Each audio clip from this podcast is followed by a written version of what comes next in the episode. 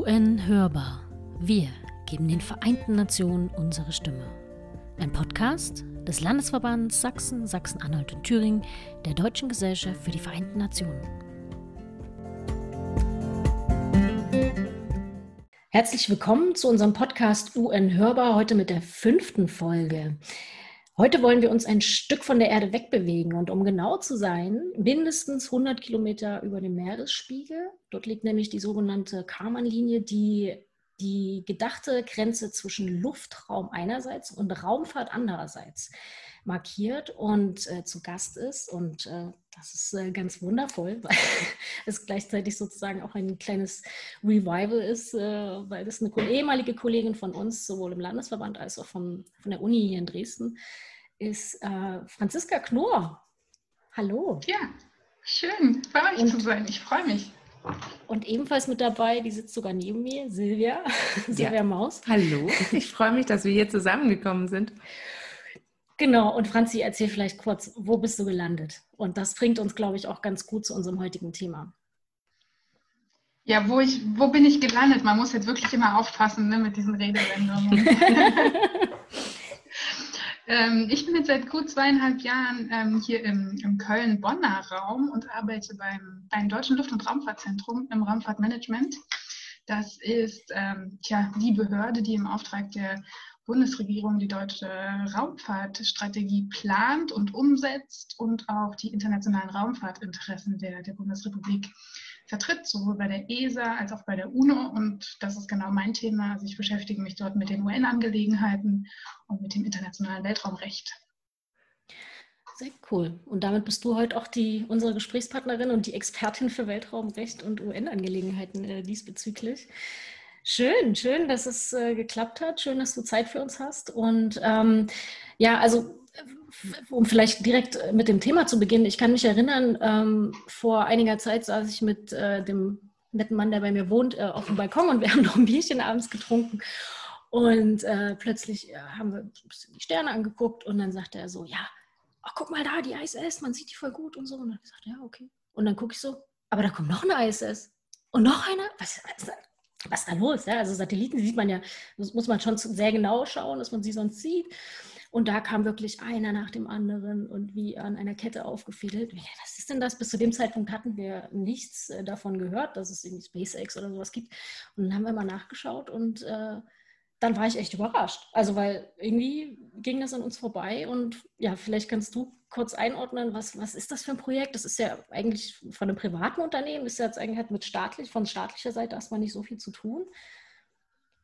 Ja. ja, also wenn ihr, wenn ihr da diese, diese hellen Streifen am Nachthimmel gesehen habt, da, das haben viele weltweit, viele, viele Leute gesehen und es hat ja auch für einige Schlagzeilen gesorgt und auch für, für erheblichen erhebliche Kritik vor allen Dingen von den astronomischen Vereinen, denn diese weißen Striche, die ihr gesehen habt, die sind natürlich auch auf allen astronomischen auf, äh, Aufnahmen im Moment zu sehen und mhm. ähm, ver, ja, verhindern so ein bisschen die gute Sicht in den Weltraum und die Erforschung des Weltraums von der Erde aus, von Teleskopen. Was ihr gesehen habt, waren, waren die, die Starlink-Satelliten. Also das ist ähm, ein, ein Satellitenprojekt der Firma SpaceX, ähm, die ist ja auch ganz gut bekannt. Ne? Das ist der, der Tesla-Gründer Elon Musk, ähm, der ja auch äh, große Ambitionen hat, ähm, in die Raumfahrt einzusteigen, beziehungsweise ja da schon voll seinen Platz gefunden hat. Und ein Projekt ist eine große Satellitenkonstellation, die Starlink-Satelliten, mit denen er das Breitbandinternet weltweit satellitenbasiert anbinden will. Und ähm, da sind bisher schon 500 Satelliten gestartet. Das sind immer 60 Stück, die da auf, eine, auf einen Schlag ähm, in den Weltraum verbracht werden. Und bevor die in ihrer tatsächlichen Umlaufbahn sind, sind die eben dann in ihrem Transferorbit mit diesen weißen Punkten und Strichen zu sehen. Und ähm, jetzt habe wenn ich da so geschaut habe, war die Zahl relativ hoch. Also die Anzahl äh, derer, die geplant werden sollen, also in den, äh, in den Orbit geschossen zu werden. Und ähm, das erschien mir relativ viel, weil ansonsten, sag ich mal, kriegt man jetzt von den Satelliten relativ wenig mit. Okay, vielleicht kannst du, kannst du das, das zahlenmäßig einordnen? Ja, also das ist, das ist genau das richtige Brauchgefühl, weswegen wir uns diese Fälle auch, auch wirklich genau anschauen. Ähm, die, allein die, die äh, Starlink-Konstellation ist geplant mit 42.000 Satelliten. Die Satelliten sind relativ klein, aber die Zahl ist natürlich riesig. Mhm. Warum braucht man so eine große Zahl? Ähm, einfach weil die im niedrigen Erdorbit sind und dadurch ähm, wirklich flächendeckend eigentlich die Erdkugel umspannen müssen, um wirklich an allen Orten ähm, dann die Internetübertragung sicherzustellen. Also sowohl im Hochsenden äh, der Informationen als auch wieder, um sie dann runterzuholen.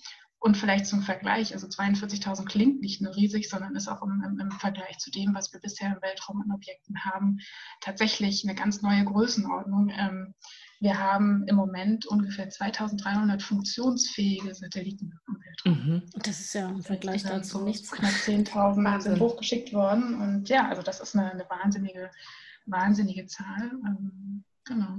Und die Probleme, die sich davon ableiten, ich meine, die, die kann man sich ja auch äh, ganz schnell abzählen. Ne? Ja, auf jeden Fall. Und da stellt sich für mich die Frage, darf der das? Darf denn jeder, mhm. der einen Satelliten ins All verbringen kann, darf der das auch?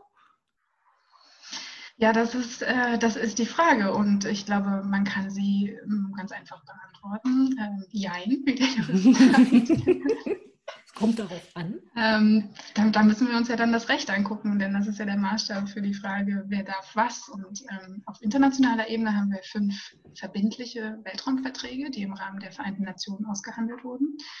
Ähm, und der, der grundlegendste, der, der Weltraumvertrag, ähm, der verankert die, die Weltraumfreiheit, also die Erforschung und die Nutzung zu friedlichen Zwecken ist allen Staaten freigestellt.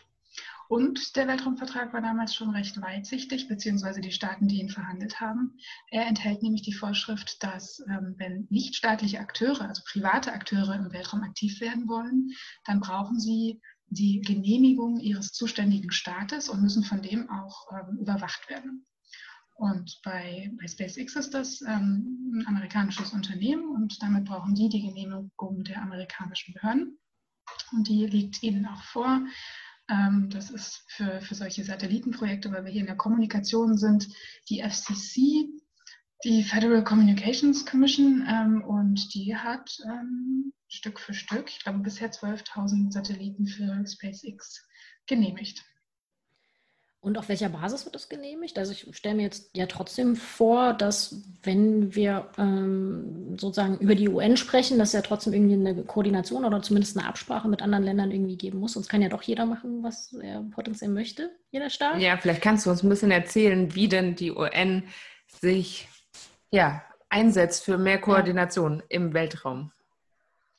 Ja, das, das ist die wichtige Frage, denn nee, liebe Conny, leider haben wir da keine Koordinierung so richtig bisher. Also da kann tatsächlich ähm, der, die amerikanische Behörde, wenn sie das für richtig hält, ähm, diese große Zahl an Satelliten genehmigen. Sie muss sich da mit niemandem absprechen, beziehungsweise legt sie das Völkerrecht so aus, als müsste sie sich nicht absprechen. Und da kommen wir dann ins Spiel und können, können da gerne noch ein bisschen äh, uns das genauer anschauen. Ähm, die, die FCC prüft verschiedene ähm, Punkte, wenn sie eine Genehmigung ausspricht. Da dürfen auch viele andere Unternehmen zum Beispiel Stellung nehmen zu dem Antrag auf die Genehmigung. Ähm, sie hat ähm, Richtlinien, dass äh, mit den geplanten Satelliten keine schädliche Beeinträchtigung des Funkfrequenzspektrums von anderen Satelliten dann ähm, ähm, ausgehen dürfen. Das wird geprüft. Es wird auch geprüft, ob die Firmen einen Schrottvermeidungsplan haben. Mhm. Aber das sind dann nationale Dokumente und nationale Maßstäbe. Da haben wir bisher nur unverbindliche internationale Richtlinien. Und bei der UNO müssen solche Aktivitäten oder diese Gegenstände, die in den Erdorbit verbracht werden, bisher nur angezeigt werden. Also jeder Staat ist verpflichtet, die Gegenstände, die er startet, national in einem Register für Weltraumgegenstände zu registrieren und diese Registrierungsinformationen auch an die UNO zu melden. Das ist auch immer ganz praktisch bei den Starlink-Satelliten wirklich eine Herausforderung mhm. für das UN-Weltraumbüro, die nämlich in Auftrag des Generalsekretärs dieses Register führen, äh, weil das sprengt auch ein bisschen deren Ressourcen, da jetzt 12.000 äh, Gegenstände einzeln einzutragen. Da muss man auch mal jetzt ganz praktische neue Möglichkeiten finden. Ähm, aber eine Abstimmung muss äh, die USA hier eigentlich nicht angehen. Da muss man dann mal in den Weltraumvertrag gucken. Da steht nämlich drin, dass die Staaten, bevor sie Weltraumaktivitäten planen und durchführen, schauen sollen, ob damit schädliche Beeinträchtigungen für die Aktivitäten anderer Staaten einhergehen. Und wenn das so ist, dann sollen sie Konsultationen suchen. Und jeder Staat, mhm. der sich beeinträchtigt fühlen würde, kann diese Konsultationen auch suchen. Deswegen wäre es eben wirklich zu überlegen, ob man auf zwischenstaatlicher Ebene nicht eigentlich mal Konsultationen anstößt, ähm, immer mit den Amerikanern darüber zu sprechen, ob das nicht eine ein bisschen zu große Dimension ist, die da geplant wird. Aber bisher ist das nicht passiert. Meines Wissens nach ist das bisher nicht passiert. Mhm. Und ähm, nochmal zurück zur, zu den Vereinten Nationen, zur UN. In welchen Gremien wird das denn, passiert das denn? Genau, also ich habe jetzt ähm, eine Stelle schon genannt, das ist das UN-Weltraumbüro, United Nations Office for Outer Space Affairs. Hm. Das ist eine Einheit im Generalsekretariat mit Sitz in Wien. Warum Wien? Weil eine der Hauptaufgaben des äh, Büros, also kurz UNOSA, ähm, die Sekretariatsfunktion ist für den UN-Ausschuss für die friedliche Nutzung des Weltraums. Also der UN-COPUS, United Nations Committee on the Peaceful Uses of Outer Space, ähm, ist ein Unterausschuss der Generalversammlung, ist beim vierten Ausschuss ähm, angesiedelt und hat mittlerweile über 90 Mitgliedstaaten, ist also eines der größten mhm. Gremien der UNO. Ähm, genau, und beschäftigt sich seit 1958, 59 mit den Themen der friedlichen Weltraumnutzung. Also damals, als es losging mit dem Space Race zwischen Russland und den USA, wurde dieser Ausschuss so schon gegründet. Das ist nicht der einzige ähm, Ausschuss oder nicht das einzige Gremium, das sich mit dem Weltraum beschäftigt. Ähm, wir haben noch die Abrüstungskonferenz in Genf, noch die Abrüstungskommission, denn auch im Weltraum spielt natürlich das Thema Rüstungskontrolle, Abrüstung bzw. Verhinderung einer Aufrüstung mhm. eine immer wichtigere Rolle und deswegen beschäftigen sich auch die Genfer Kollegen mit den Themen Verhinderung eines Wettrüstens im Weltraum. Mhm. Das äh, also ist eigentlich schon fest verankert, sozusagen, sage ich mal, nicht in einem Gremium, sondern findet sich in verschiedenen, an verschiedenen Stellen wieder das Thema. Und wenn wir jetzt über die friedliche Nutzung sprechen, was, was muss man sich darunter vorstellen? Also was, was ist da ganz konkret geregelt? Ich meine, man, ja, also das ist, ne, also man kann sich schon vorstellen, die Satelliten, irgendwie, wenn es darum geht, äh, GPS-Signale oder Navigation oder sowas, das ist einem ja schon relativ präsent und dann gibt es bestimmt aber auch ähm, ja, viele Sachen, die jetzt erstmal nicht so unmittelbar mhm. so einem sofort in den Kopf kommen. Ja, genau. Also vielleicht hilft es sich dann nochmal so die, die Nutzungsformen vor Augen zu führen, warum wir überhaupt Weltraumaktivitäten haben. Das ist einerseits natürlich die Erforschung ähm, des mhm. Weltraums und auch wie ist die Erde entstanden, der Himmelskörper, ähm, des Sonnensystems und auch über das Sonnensystem hinaus ähm, andere fremde Galaxien. Und die für, für diese Erforschung, die ist natürlich auch heute noch wahnsinnig kostspielig und deswegen ein super Thema für internationale Zusammenarbeit. Und das ist auch eine Aufgabe des Ausschusses, die internationale Zusammenarbeit genau bei der Erforschung und bei der Nutzung des Weltraums zu koordinieren, zu verstärken, den Austausch von Informationen zu befördern über all das, was man dort draußen findet. Ähm, natürlich nutzen wir jetzt die Erdorbits auch immer, immer stärker. Ne? Also es hat angefangen mit, ähm, mit den Kommunikationssatelliten, dass wir also ähm, insbesondere im geostationären Orbit Daten übertragen, Fernsehprogramme bis hin zu auch jetzt schon Satelliteninternet natürlich. Ähm, dann beobachten wir die Erde vom All, also wir gewinnen sehr wichtige Informationen über unsere Ökosysteme, über natürliche Ressourcen, Wettervorhersage ist hauptsächlich satellitenbasiert. Ähm, Positionierung hast du schon genannt, Navigation, auch dafür brauchen wir Satelliten.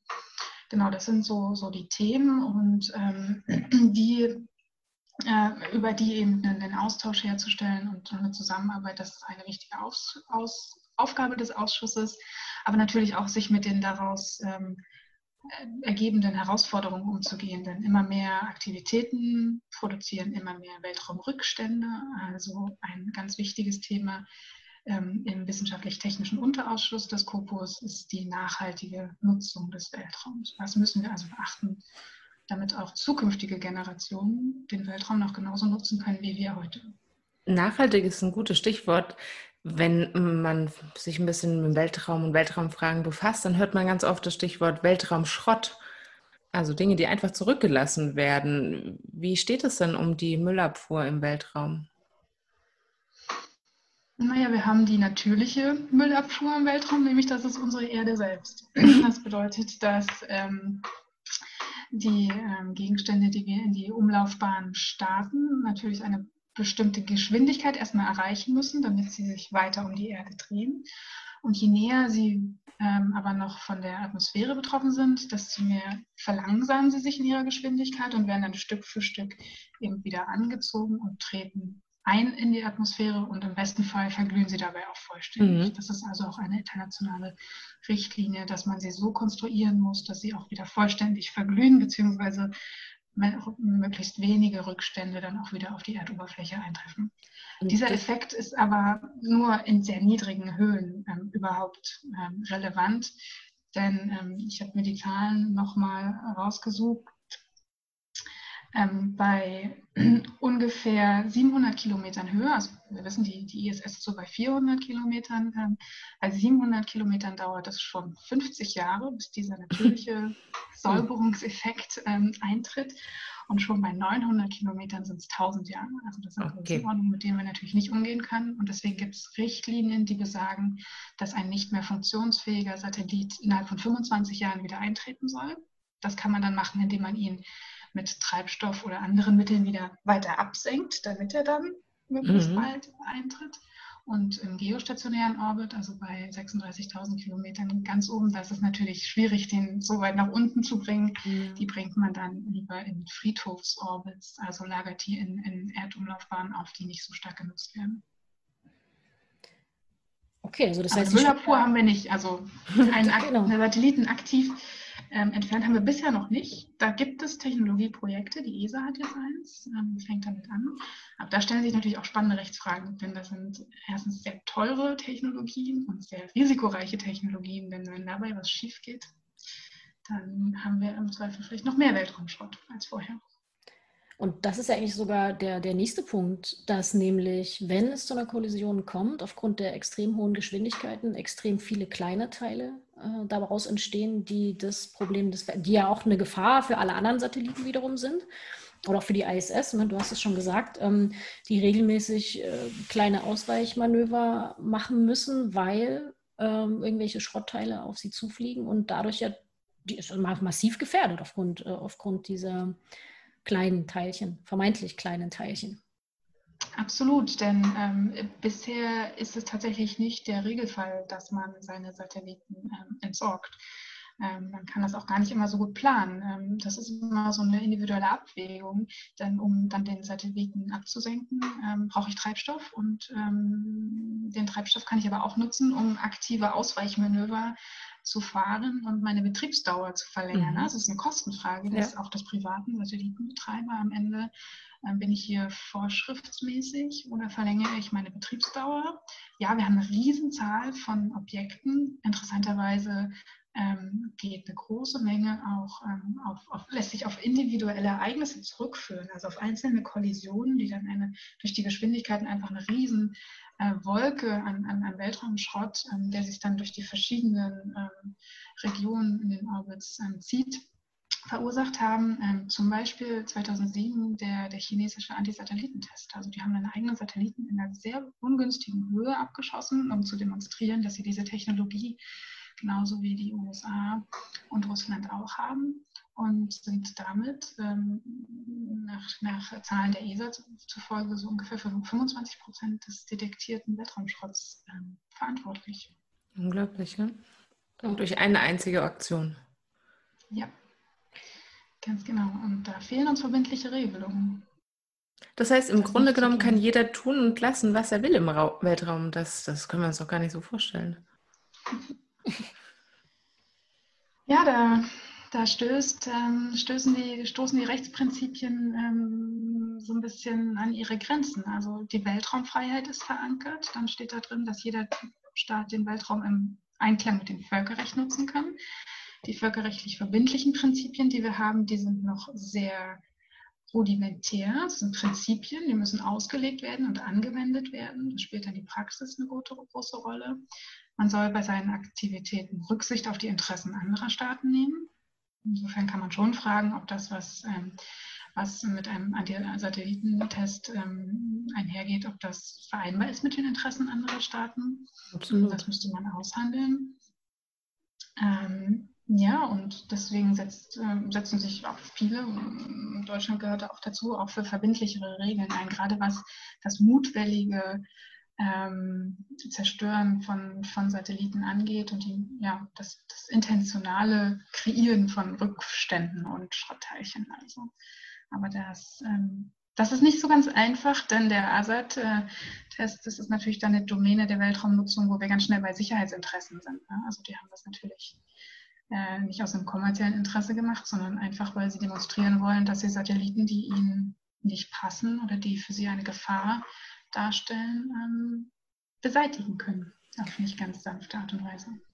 Da sind wir ja eigentlich auch schon bei einem andererseits auch ganz, auch ganz wichtigen Thema, wenn wir einerseits über die Freiheit der friedlichen Nutzung äh, sprechen, mh, lese ich aber auch häufiger von der Angst äh, der des erneuten Wettrüstens und diesmal im Weltraum. Ne? Also du deutest das ja letztendlich schon an. Die, China, die das demonstrieren wollen und sagen können, okay, wir können gezielt einen Satelliten abschießen, was ja im Zweifelsfall wirklich massive Folgen haben kann auf alle möglichen Prozesse ja, weltweit.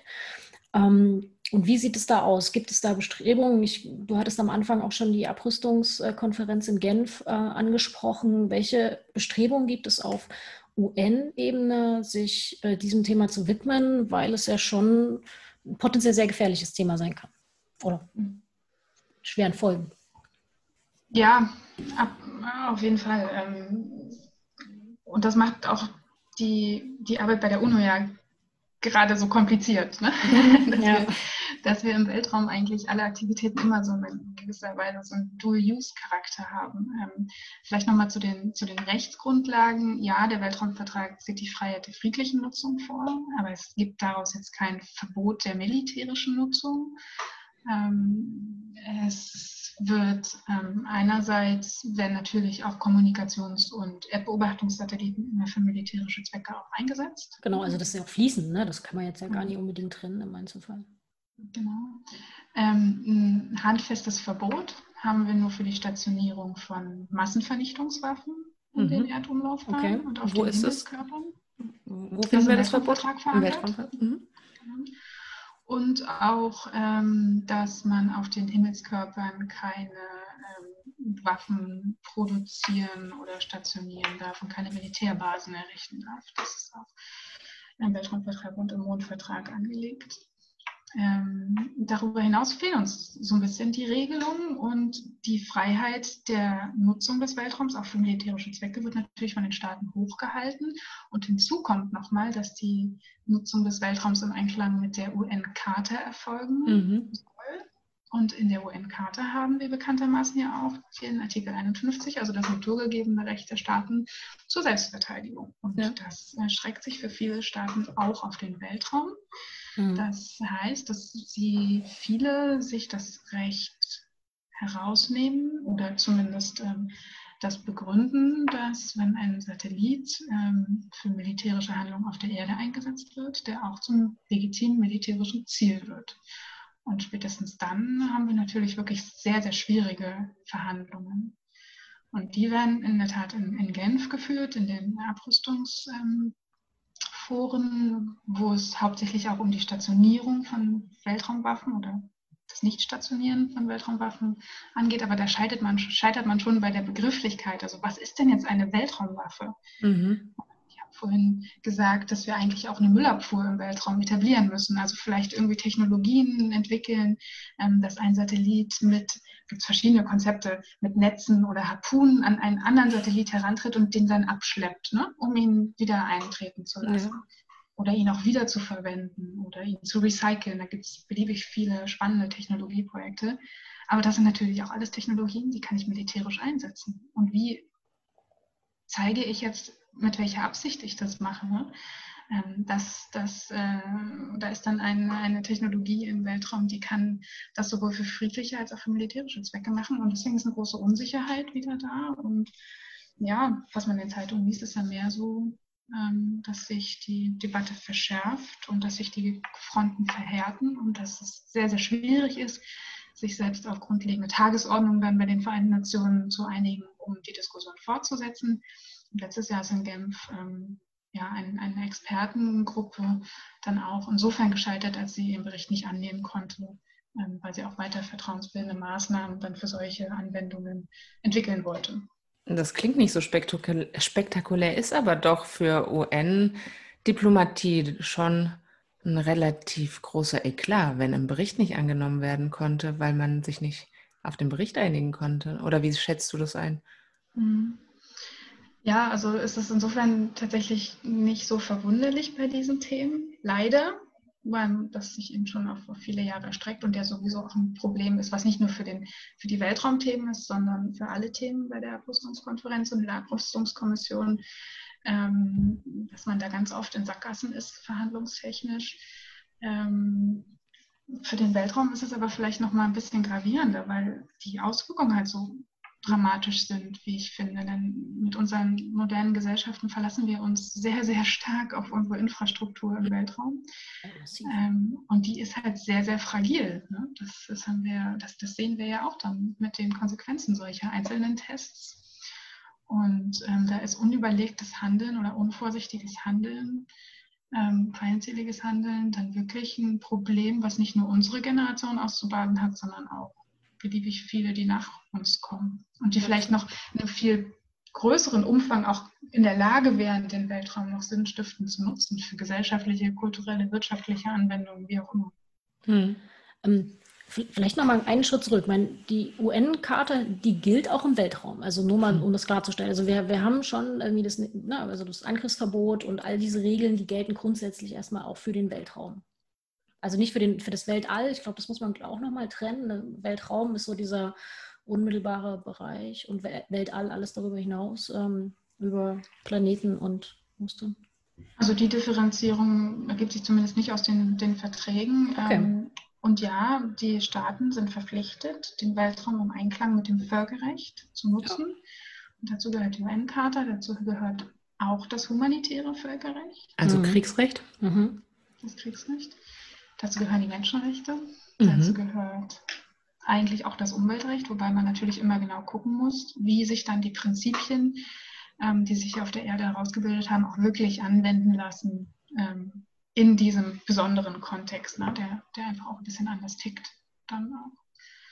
Ja wir haben einen relativ guten Grundstock an, an friedlicher und, und, guter Zusammenarbeit eigentlich auf dieser Ebene. Ja? Äh, und, und ähm, die kann doch vielleicht sogar ein Garant oder nicht unbedingt ein Garant, aber ein positiver Effekt darauf sein, zu verhindern, dass äh, Staaten ein ernsthaftes Interesse daran haben, sich äh, ja äh, irgendwie Wettrüsten zu betreiben oder sich irgendwie gegenseitig äh, unnützen Gefahren auszusetzen, die sie ja selber im, im, im Zweifelsfall massiv selbst trifft. Also Ne, da müssen wir uns irgendwie auch nichts, nichts vormachen. Wir sind ja schon alle gleichermaßen, alle Staaten gleichermaßen auf irgendeine Weise äh, extrem davon abhängig. Und ähm, deswegen dachte ich so, diese Komponente der wissenschaftlichen Kooperation, dass die vielleicht auch so ja, friedenssichernd vielleicht sogar sein kann. Das glaube ich schon. Also das war sie zumindest in den vergangenen Jahrzehnten immer. Ne? Wenn wir uns die ISS anschauen, dann ist das eines der größten tja, Zivilisationsprojekte wird zumindest in den Raumfahrtkreisen immer gerne so gesagt. Also ein wahnsinniges, erfolgreiches Experiment, wo ja sowohl äh, Russland als auch die USA neben Europa, Kanada, Japan beteiligt sind. Also auch die Parteien, die ja zumindest in Zeiten des Kalten Krieges auf verschiedenen ähm, Seiten standen. Also ja, und auch die Kooperationen, die sind übergreifend. Ein bisschen ein Sonderfall ist leider, leider China, gerade weil die USA eben mit denen nicht, nicht offen ko kooperieren ähm, dürfen oder das für die nicht so einfach ist. Ähm, aber ja, diese wissenschaftliche enge Vernetzung ist schon das, was dann auch Lösungen und Kompromisse oft befördert hat. Ähm, und heute kommt dazu noch eine, eine andere Entwicklung, nämlich dass ja ähm, die Nutzung des Weltraums, gerade der Erdumlaufbahn für Kommunikation, Navigation, alles, was wir genannt haben, ähm, immer kostengünstiger wird. Ne? Also wir mhm. haben so viele Entwicklungen bei, bei den Startdienstleistungen, einfach dass auch das Starten von Infrastruktur, von Equipment immer günstiger wird und damit für immer mehr erschwinglich ist. Und das ist nicht nur private, sondern das sind auch kleinere Staaten. Mhm. also die Zahl der Raumfahrtnationen, wenn man das mal so will, die wächst im Moment rasant. Ähm, also letztes Jahr war es Costa Rica, die ihren ersten Satelliten gestartet haben, Kenia, Nigeria, also ganz viele Staaten weltweit ähm, entdecken das Potenzial der Raumfahrt für sich. Ne? Und ähm, es gibt auch Kapazitätsaufbauprogramme dann der großen Raumfahrtagenturen, aber auch der mhm. UNO oder der ESA, die ihnen dabei helfen. Und das sorgt natürlich auch dafür, dass weltweit das Bewusstsein wächst über die Freiwilligkeit. Und deswegen gibt es auch gerade wieder eine neue Initiative dann in diesen Abrüstungsgremien, wo man gezielt auch die Staaten eben ähm, anspricht, die auch erst zu Beginn die Bedeutung des Weltraums vielleicht so dann auch einzuschätzen und erste Aktivitäten selbst durchzuführen, dass man auch denen ähm, bewusst macht, das ist ein wichtiges Thema, das ist nicht Science Fiction, ne? das mhm. ist äh, nicht, nicht nur mhm. Stoff von, von Serien und Filmen, mhm. sondern es ist wichtig, dass wir da jetzt zu einer Einigung kommen ähm, und auch blockübergreifend dann äh, Lösungen zu finden. Ja, das, das hilft, glaube ich, schon. Also, ja. Als du von Science Fiction gesprochen hast, da denke ich dann immer gleich dran, was kommt jetzt noch? Also wir haben dieses große Friedensprojekt, ein, wie ich finde, sehr, sehr schönes Bild, das du von der ISS gezeichnet hast. Ähm, aber wie geht es weiter? Also haben wir, stehen wir kurz vor einer Basis auf dem Mond oder betreiben wir in Kürze massiven Bergbau auf dem Mond oder anderen Planeten? Und ja, da ist ja dann die Grenze sicherlich auch wieder fließend zwischen diesem wissenschaftlichen Aspekt der Kooperation, des Erforschens und dann aber auch ganz schnell der wirtschaftlichen Nutzung. Und da kann ich mir vorstellen, ist der Kooperationswille dann wieder begrenzt. Ja, ganz genau. Ähm, wir haben im Moment die Pläne der Amerikaner, natürlich zum Mond zurückzukehren, um dann auch zum Mars weiterzugehen. Also das nächste konkrete Projekt ähm, ist ähm, eine Mondstadt, eine, eine, eine, eine, ja, eine bemannte Raumstation, die um den Mond orbitet. Das ist äh, Lunar Gateway, so heißt es, ähm, okay. wo sie eben auch Kooperationspartner eingeladen haben, daran mitzuwirken. Ähm, ähnlich ähm, der Gestaltung der ISS diese mm, bemannte, teilweise bemannte Mondstation soll dann auch nutz, genutzt werden, quasi als Trittbett dann zur Mondoberfläche. Nach ähm, Vorstellungen des amtierenden ESA-Generalsekretärs ist das nächste auf dem Mond das Moon Village, also tatsächlich eine, eine große Forschungsstation, bemannt, unbemannt, also ein, ein Kooperationsprojekt, wo verschiedene Akteure, Staaten, nichtstaatliche Akteure Forschung auf der Mondoberfläche betreiben. Ähm, ja, private Firmen, auch da sind wir wieder bei SpaceX, mit denen wir angefangen haben, die treiben ja vor allen Dingen ähm, die Erforschung des Mars voran, wollen zum Mars fahren, genauso wie andere Staaten auch. Die Vereinigten Arabischen Emirate haben das Ziel, in 100 Jahren bei ihrem Jubiläum der Staatsgründung irgendwie ähm, die Mars City ähm, einzuweihen. Also da gibt es schon viele weitreichende Pläne und ähm, was, was, du, was du angesprochen hast, die Ressourcennutzung, das wird natürlich dann auch immer realistischer. Also vor einigen Jahren war das ja auch in den, in den Schlagzeilen ähm, große Firmen, die von einem Goldrausch im Weltraum ge, mhm geträumt haben, die ähm, ganze Asteroiden einfangen wollten, um dann die seltenen Erden zurück zur Erde zu bringen. Ähm, das ist im Moment nicht mehr so, so ganz ähm, laut in den Medien, weil diese großen Firmen vielleicht auch gesehen haben, dass das noch sehr, sehr, sehr, sehr lange dauert, bis das wirklich rentabel ist mhm. oder überhaupt praktikabel. Worüber wir jetzt eher reden, ist die Ressourcennutzung im Weltraum. Das heißt, ähm, die Nutzung von Mondgestein zum Beispiel, ähm, das äh, sind Verbindungen, wo sowohl Sauerstoff als auch Wasserstoff sich äh, herausbilden lässt, was dann nicht nur für natürlich eine Atemluft auf den Forschungsstationen genutzt werden kann, sondern vor allen Dingen auch für Treibstoff ähm, den man dann zum Betanken von Raketen vom, zum Start vom Mond aus dann entweder zum Mars oder zurück zur Erde nutzen kann. Man kann diesen Treibstoff aber dann auch, ähm, so ist der Plan, da sind wir aber natürlich auch noch ganz am Anfang, aber auch nutzen, um Satelliten wieder zu betanken und ihre Lebensdauer zu verlängern.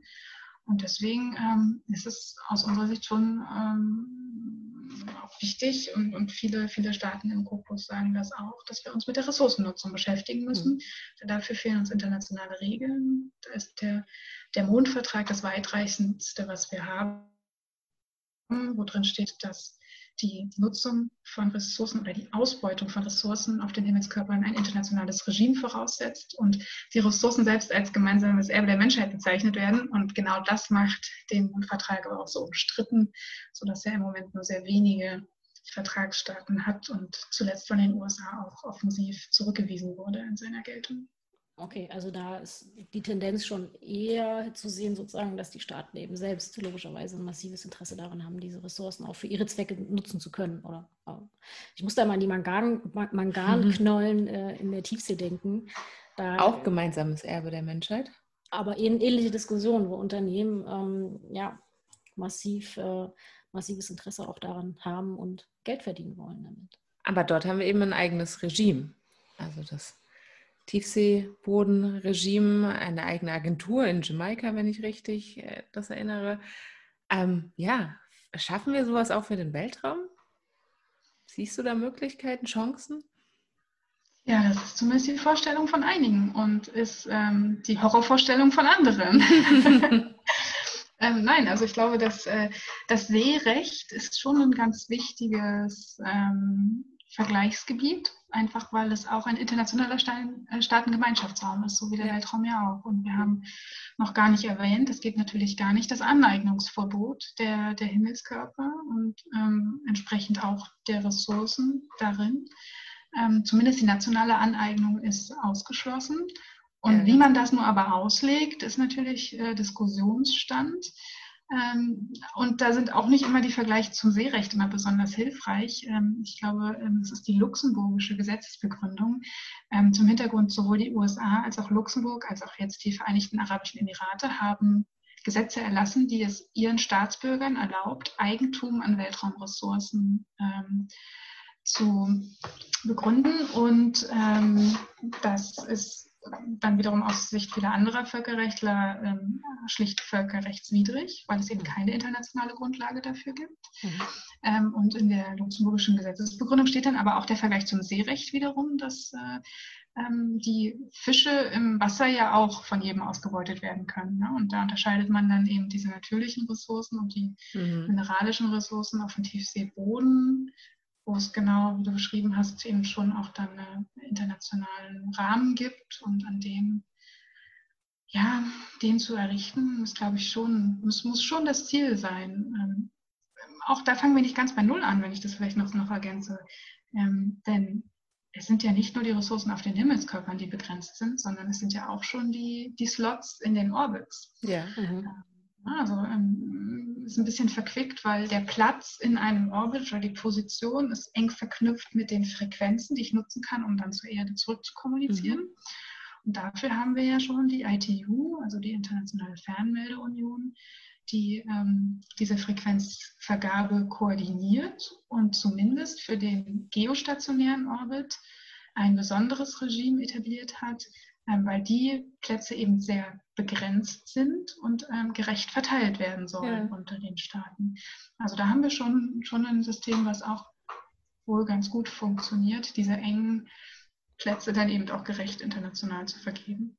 Und das ist auch wirklich nur bezogen auf den Geo, denn in allen anderen Orbits und vor allen Dingen auch in den niedrigen Erdorbits, die jetzt für diese großen Konstellationen, von denen wir am Anfang gesprochen haben, interessant sind, da ist es das Prinzip First Come, First Serve. Mhm. Also wer ah, da zuerst super. anmeldet, der hat sich die Slots gesichert.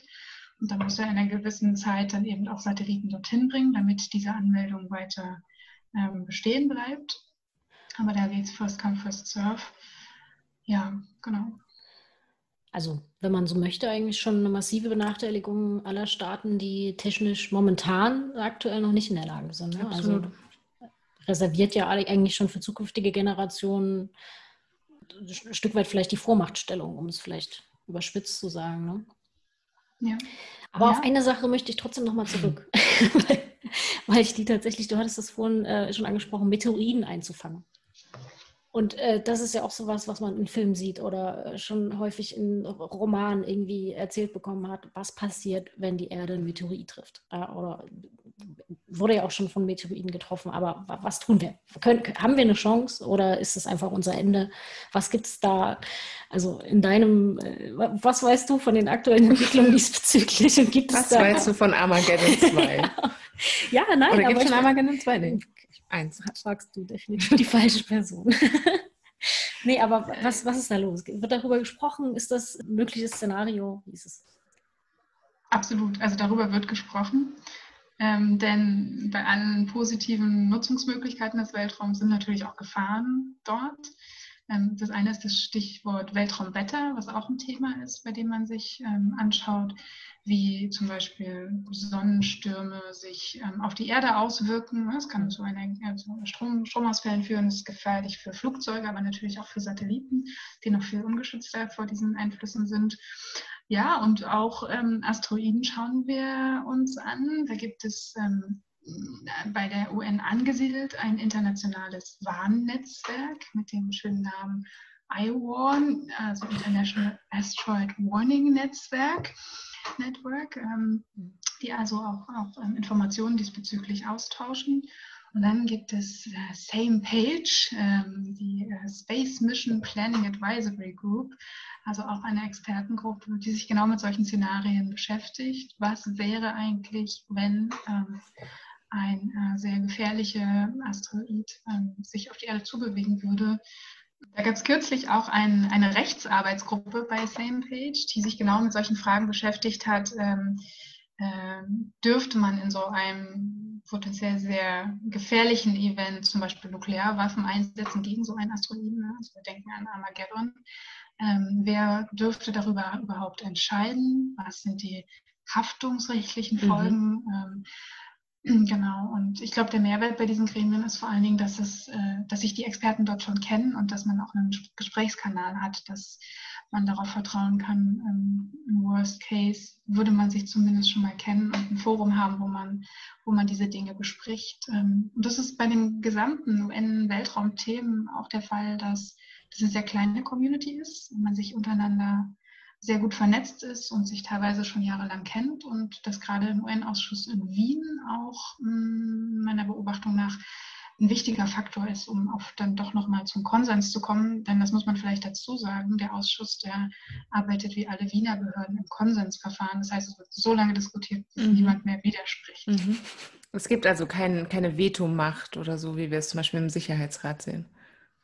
Nein, das, da zählt auch jede, jede Stimme eigentlich gleich viel. Ja. Ich finde es ganz wichtig, dass du das so schilderst, denn das ist vielleicht auch für unsere Hörerinnen und Hörer interessant, ähm, nochmal zu, sich zu vergegenwärtigen, wie UN funktioniert. Also UN ist ja am Ende nicht irgendwie abstrakt oder die Staaten oder was auch immer, sondern das sind Menschen, die miteinander arbeiten. Und wenn die sich sehr gut kennen und immer wieder treffen, dann bildet sich bestimmt auch sowas wie ein Vertrauensverhältnis, auf das man aufbauen kann, wenn es auch mal haariger in der Sache wird, stelle ich mir vor. Ja, das ähm, ist, glaube ich, wirklich der Fall. Also gerade bei den größeren Staaten, die neben ihren äh, Diplomaten von vor Ort, die also im Rahmen der ständigen Vertretungen ähm, die Themen des Weltraumausschusses begleiten und der Botschafter natürlich, ähm, die vor allen Dingen dann auch Experten aus den Hauptstädten äh, schicken oder auch aus den Raumfahrtagenturen ähm, und die, die eben also nicht nur diesem, im Rotationsverfahren immer nur mal drei, vier, fünf Jahre das Thema betreuen, sondern teilweise über, über viele Jahrzehnte. Ja. So wie du jetzt vielleicht über viele Ach, Jahrzehnte das noch machen wirst. Du hast angeschnitten die Frage der Haftung. Also wir stellen uns vor, es passiert etwas Schlimmes, entweder beim Start eines Satelliten, einer Rakete oder dann beim Betreiben von äh, Material im Weltraum. Wer haftet? Vor allem dann, wenn private Unternehmer im Weltraum tätig sind. Wer, wer muss da verschieden aufkommen? Ähm, das ist eindeutig geregelt. Nämlich, ähm, selbst wenn nichtstaatliche Akteure im Weltraum aktiv sind, dann ist dieses Verhalten immer dem Staat zuzurechnen und der ist dafür international verantwortlich. Und die Staaten haften für alle Gegenstände, für die sie Staat-Staat sind, die also von ihrem Gebiet gestartet wurden oder von Personen, die, für die sie verantwortlich sind ähm, oder wenn sie den Staat beauftragt haben. Das bedeutet, dass ähm, auf internationaler völkerrechtlicher Ebene die Haftung so geregelt ist, dass für Schäden auf der Erdoberfläche oder an Luftfahrzeugen ähm, man unbegrenzt und absolut für alle Schäden aufkommen muss, ähm, die entstanden sind durch einen Weltraumgegenstand. Und das ist so ein bisschen das Prinzip, dass es super gefährliche Aktivitäten sind mhm. und man Dritte davor schützen will, und zwar umfassend. Mhm. Ja, dass man also den, den Originalzustand wiederherstellen muss, ähm, wie er vorher war, wäre der Schaden nicht eingetreten. Und nur im Weltraum haben wir ein anderes Prinzip. Da geht man also nicht mehr davon aus, dass der Schaden bei Unbeteiligten ist, sondern dass alle, die im Weltraum schon aktiv sind, eben auch ein bisschen die Risiken einzuschätzen wissen. Deswegen haben wir im Weltraum eine ähm, verschuldensabhängige Haftung. Also für Schäden an anderen Weltraumgegenständen muss man schon nachweisen, dass man hier ein Verschulden ähm, verursacht hat oder sich das zurechnen lassen muss. Und da wird es dann schwierig, denn mhm. an welchen Maßstäben man ein Verschulden im Weltraum ähm, misst, dafür haben wir eigentlich gar keine Regeln. Ne? Wir haben keine Verkehrsregeln im Weltraum. Es mhm. gibt keine Pflicht zum Ausweichen oder ähm, ja, zum, zum Entfernen von nicht mehr funktionstüchtigen äh, Satelliten.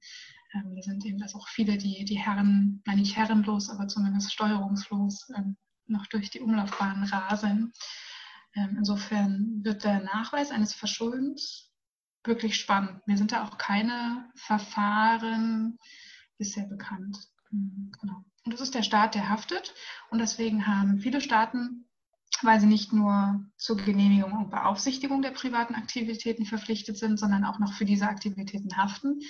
Ähm, Weltraumgesetze erlassen, nationale Weltraumgesetze, wo die ähm, Erfordernisse für die Genehmigung geregelt sind ähm, und wo aber auch zum Beispiel drin geregelt ist, dass wenn ein Staat ähm, ausgleicht einen Schaden gegenüber einem anderen Staat, dass er sich das von den privaten Betreibern notfalls zurückholen kann oder dass es eine Versicherungspflicht gibt für solche Aktivitäten. Auch das ist ein neuer Markt natürlich mhm.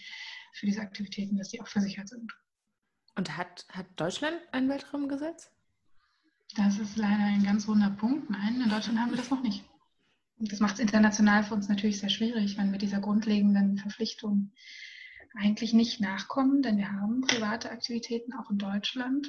Hm, dann ähm, wird es immer schwieriger, dann auch glaubwürdig international aufzutreten und ähm, auch mitzugestalten, glaubwürdig. Die Regeln, die wir ja dringend brauchen und für ja. die Deutschland ja auch eintritt. Ne? Also Regeln, verbindliche Regeln für die ja nicht ähm, absichtliche ähm, Verursachung von Weltraumschrott zum Beispiel ähm, ja, neu zu, festzuschreiben. Also eine Idee, woran liegt Also Conny, du wolltest es, glaube ich, gerade ja. schon fragen. woran liegt Ja, woran liegt Da kann ich nur spekulieren. Das sind äh, Gesetzgebungsprozesse, sind, glaube ich, sehr langwierige, schwierige Verfahren. Es sind schwierige rechtliche Fragen auch zu regeln. Ähm, die ähm, Federführung für diese Themen liegt bei uns im Wirtschaftsministerium. Die mhm. sind natürlich auch daran interessiert, dass Deutschland ein ähm, attraktiver Raumfahrtstandort ist. Klar. Genau. Und äh, insofern bin ich auch optimistisch, dass wir als verantwortungsvoller Raumfahrtakteur auch nicht mehr allzu lange auf ein entsprechendes Gesetz warten müssen. Na, da drücken wir dann mal mit dir die Daumen. Ja. Weil theoretisch, wenn ich jetzt nochmal den Bogen zum, zu dem spannen kann, was du zu Beginn gesagt hast, dass eigentlich momentan so ist, dass jeder Staat so seine eigenen Regeln hat, nach denen er gewisse Sachen zulässt, ähm, dann kann das ja zumindest ein Instrument sein, das nationale Instrument, das so ein Stück weit zu begrenzen und zumindest vielleicht auch Regelungen zu finden, die sich an andere Staaten und an andere Vorgaben ein Stück weit an, ja, angleichen. Mhm. Und äh, auch dieses Haftungsregime, das ist ja ein sehr eindeutiges Regime. Also es ist sehr klar geregelt, wer wann wie zu zahlen hat. Es sei denn, wir reden über diese Verschuldung, verschuldensabhängige Haftung, wo man dann nachweisen muss. Das heißt, das ist ja auch ein Interesse eines Staates, also oder andersrum gesagt, der, der Staat, der betroffene Staat hat natürlich auch ein Interesse, äh, diese nationalen Vergaben äh, entsprechend so zu machen, dass er zum Schluss nicht massiv haftet oder äh, massiven Summen, irgendwie massive Summen an irgendjemand anders zahlen muss, weil es zu Unfällen kam oder Schäden oder irgendwie was anderes. Ne? Also insofern ist es vielleicht doch ein bisschen begrenzt durch dieses Haftungsregime. Und aber hier genau deswegen ist auch die, die Rolle der Vereinten Nationen eigentlich doch so bedeutsam. Es wird zwar aufgeschrieben, wir brauchen irgendwie eine Neuauflage des Weltraumvertrages oder wir brauchen neue verbindliche Regelungen. Ähm, neue verbindliche Regelungen würde ich sofort unterschreiben, aber wir sollten den Wert auch der nicht verbindlichen Regelungen echt nicht unterschätzen. Also Letztes Jahr hat der UN-Ausschuss ähm, 21 Richtlinien für die nachhaltige Nutzung des Weltraums angenommen. Es gibt schon Richtlinien zur Schrottvermeidung. Mhm. Die sind zwar nicht rechtsverbindlich, aber wir sehen schon, dass ganz viele Staaten diese internationalen Standards in ihre nationale Gesetzgebung auf die eine oder andere Weise einfließen lassen und die anwenden. Und deswegen ist dort der Austausch in diesen Gremien, es gibt auch eine Reihe technischer Gremien, ähm, wirklich wichtig. Ähm, denn die finden dann auch über die nationale Gesetzgebung dann doch ähm, ihre Anwendung, auch gegenüber den privaten Akteuren. Und viele private Akteure wollen natürlich auch verantwortlich vorangehen und ähm, unterwerfen sich auch eigenen Standards und ähm, sichern ein verantwortliches Verhalten zu. Also ähm, da, also das, das, darf man, muss man auch nicht in Abrede stellen. Ja. Das finde ich wirklich wichtig, dass du das nochmal so betonst, denn ganz oft muss sich die UN anhören, zahnloser Tiger zu sein, weil wir eben nichts Rechtsverbindliches hätten angeblich.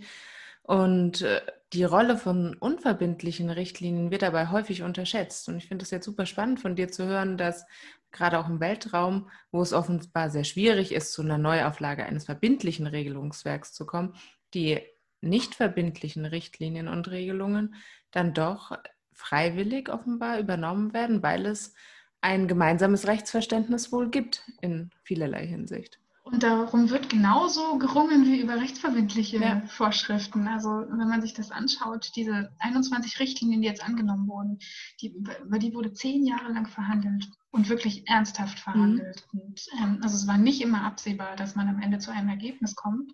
Hätte man sich ja auch denken können, naja, pff, warum stecken hier alle so viel Herzblut rein? Ja. Ähm, nee, das zeugt schon dafür, dass das, was dann angenommen wurde, im Konsens immerhin von den 90 plus Staaten im UN-Ausschuss und dann in einer Generalversammlungsresolution ja, von 193 Staaten, durchaus Gewicht hat und natürlich auch dann die Praxis formt. Und wir wissen, dass ähm, auch solche Soft-Law-Standards und Generalversammlungsresolutionen haben natürlich das Potenzial dann auch langsam irgendwann flankiert durch die entsprechende Praxis für Gewohnheitsrecht zu werden und ähm, oder zumindest die Grundlage für neue rechtliche Verträge, verbindliche Rahmenwerke dann zu bilden. Ja, mhm. ganz, ich finde es ganz, ganz wichtig, das immer noch mal zu erklären und rauszustellen. Ja. Und vielleicht ist das sogar ein passendes Schluss, Schlussstatement. Ja, ne? für mich also als Völkerrechtlerin auf jeden Fall. ja, also auch für die Wichtigkeit der Vereinten Nationen als Forum, auch für dieses Thema, auch für, den, für das Thema Weltraum. Einerseits, aber eben auch andererseits ähm, sich auch auf verbindliche Regelungen, die ja trotzdem in diesem Forum ausgehandelt werden, stark zu machen und deren äh, Stärke durchaus Absolut. zu sehen. Ja. An, an dem Bereich, wo es schwierig ist, auf feste Regeln und auf verbindliche Regelungen tatsächlich zu kommen. Ja, vielen Dank, Franzi. Ich denke, ja, wir oder? haben viel gelernt. ja, und ich, ich, könnte jetzt quasi auch noch mindestens eine Stunde weiter mit dir darüber sprechen, weil es bestimmt noch ganz viele spannende Dinge gibt, die da äh, passieren und die es da gibt. Aber äh, für heute wollen wir es vielleicht dabei belassen. Äh, wenn ihr da draußen Fragen habt, dann schreibt uns gern ja. an äh, podcast.dgvn-mitteldeutschland.de. Wir leiten dann auch alle Fragen gerne an unsere Kollegin Franzi weiter und ähm, vielleicht kann sie ja das ein oder andere noch im Nachgang beantworten. Ja, vielen Dank erstmal. Danke, Franzi. Ja, und auf hoffentlich. Ja, super, bald. vielen Dank. Ähm, ich fand das wahnsinnig spannend mit euch und ähm, ja. Vielleicht hören wir uns mal wieder. Vielleicht passiert irgendwas Aufregendes in naher oder nicht so naher Zukunft und dann hören wir uns vielleicht wieder an dieser Stelle. Genau. Sehr gerne und noch viel Erfolg mit eurem Podcast. Danke, Dankeschön. macht fleißig Werbung. Super, macht's gut. Ciao, Tschüss. ciao. Tschüss. UN Hörbar. Wir geben den Vereinten Nationen unsere Stimme. Dir hat gefallen, was du gehört hast? Möchtest kritiklos werden oder hast vielleicht sogar einen Wunsch für eine der nächsten Folgen? Dann schreib uns gern an podcast.dgvn-mitteldeutschland.de. Bis zum nächsten Mal, wenn wir die UN für euch wieder hörbar machen.